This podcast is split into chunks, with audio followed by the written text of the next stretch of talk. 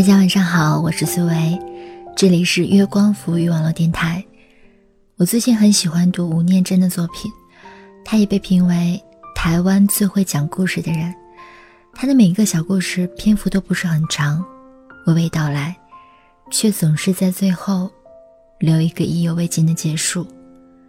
今天带来的故事，就是来自于吴念真，名字叫做《思念》。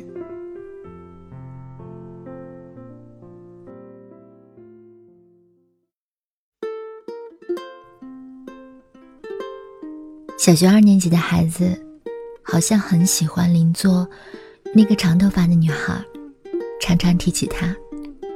每次一讲到她的种种琐事的时候，你都可以看到她眼睛发亮，开心到藏不住笑容的样子。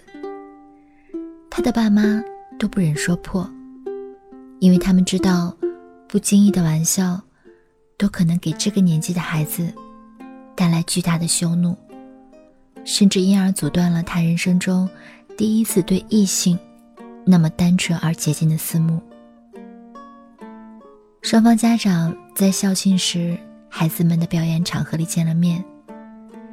女孩的妈妈说，女儿也常常提起男孩的名字，而他们也一样有默契，从不说破。女孩的气管不好，常常感冒咳嗽。老师有一天在联络簿上写说：“邻座的女生感冒了，只要她一咳嗽，孩子就皱着眉头盯着她看，问她是不是咳嗽的声音让你觉得烦了？”没想到孩子却说：“不是，他咳得好辛苦。”我好想替他咳。老师最后写道：“我觉得好丢脸，竟然用大人这么自私的想法，去污蔑一个孩子那么善良的心意。”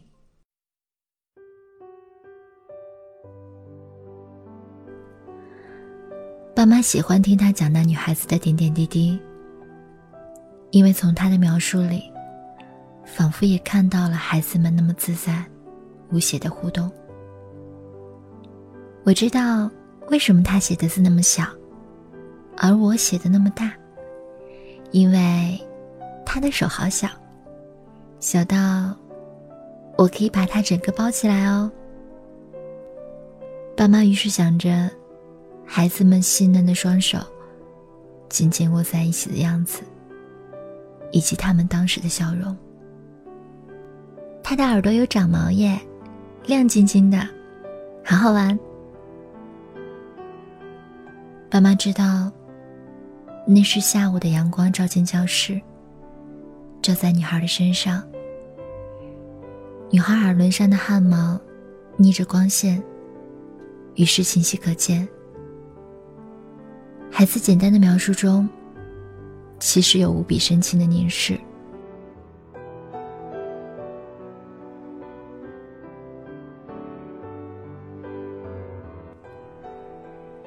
三年级上学期的某一天，女孩的妈妈打电话来说，他们要移民去加拿大。我不知道孩子们会不会有遗憾。女孩的妈妈说：“如果有，我会觉得好罪过。”没想到。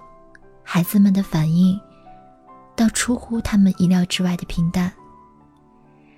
有一天下课后，孩子连书包也没放，就直接冲进书房，搬下世界旅游的画册，便坐在地板上翻阅起来。爸爸问他说：“你在找什么呢？”孩子头也不抬的说。我在找加拿大的多伦多有什么？因为他要搬家去那里。花色没翻几页，孩子忽然就大笑起来。然后跑去客厅，抓起电话打。拨号的时候，还是一边忍不住的笑。之后，爸爸听见他跟电话那一端的女孩说：“你知道多伦多附近有什么吗？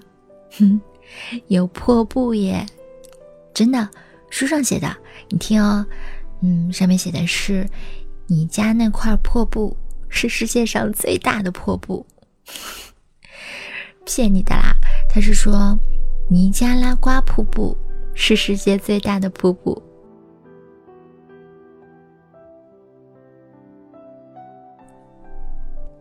孩子要是有遗憾，有不舍，爸妈心里是有准备的。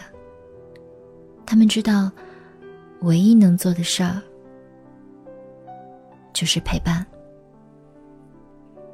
后来女孩走了，孩子的日子寻常过。和那女孩相关的连接，好像只有他书桌上那张女孩的妈妈手写的英文地址。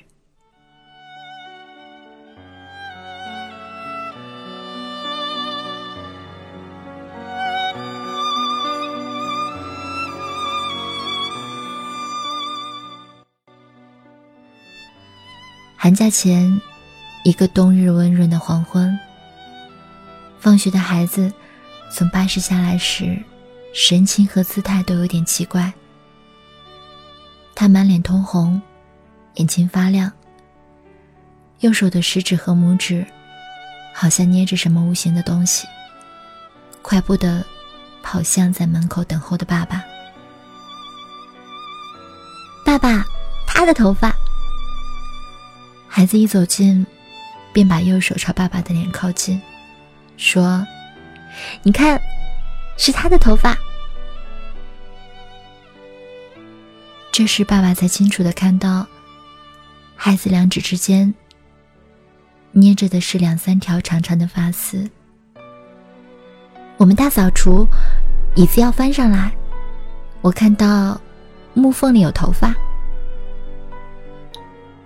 孩子讲的既兴奋又急促，一定是他以前夹到的。爸爸，你说是吗？你要留下来做纪念吗？爸爸问。孩子忽然安静下来，然后用力的、不断的摇着头。但爸爸看到他的眼睛慢慢冒出不知忍了多久的眼泪。他用力的抱着爸爸的腰，把脸贴在爸爸的胸口上，忘情的嚎啕大哭起来，而手指依然紧捏着那几条正映着夕阳的余光，在微风里轻轻飘动的发丝。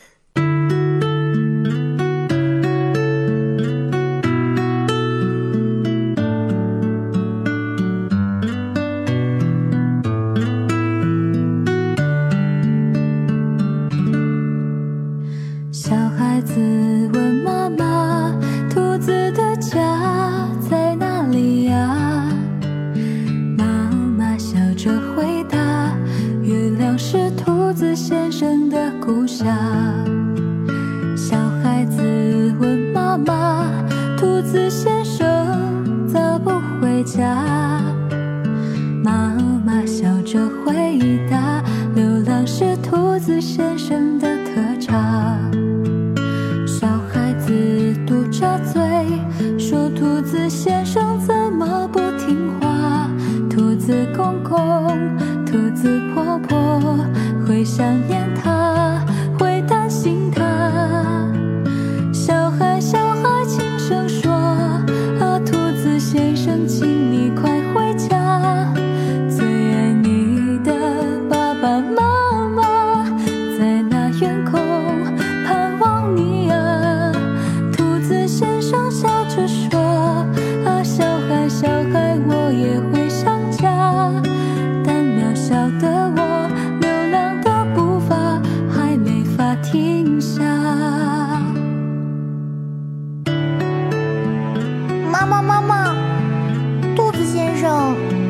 哪儿呢？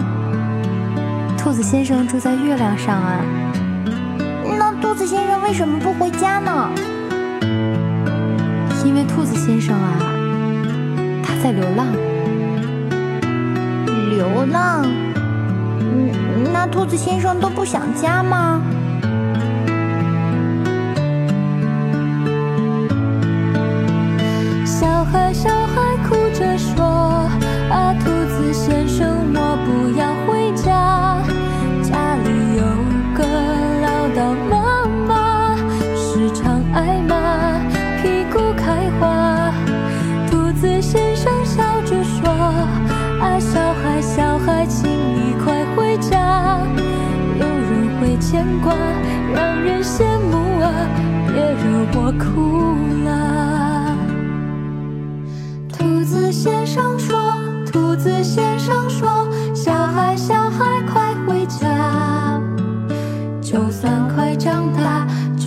去天涯家是永远的牵挂。哦兔子先生轻声说啊小孩小孩请你快回家。无论在无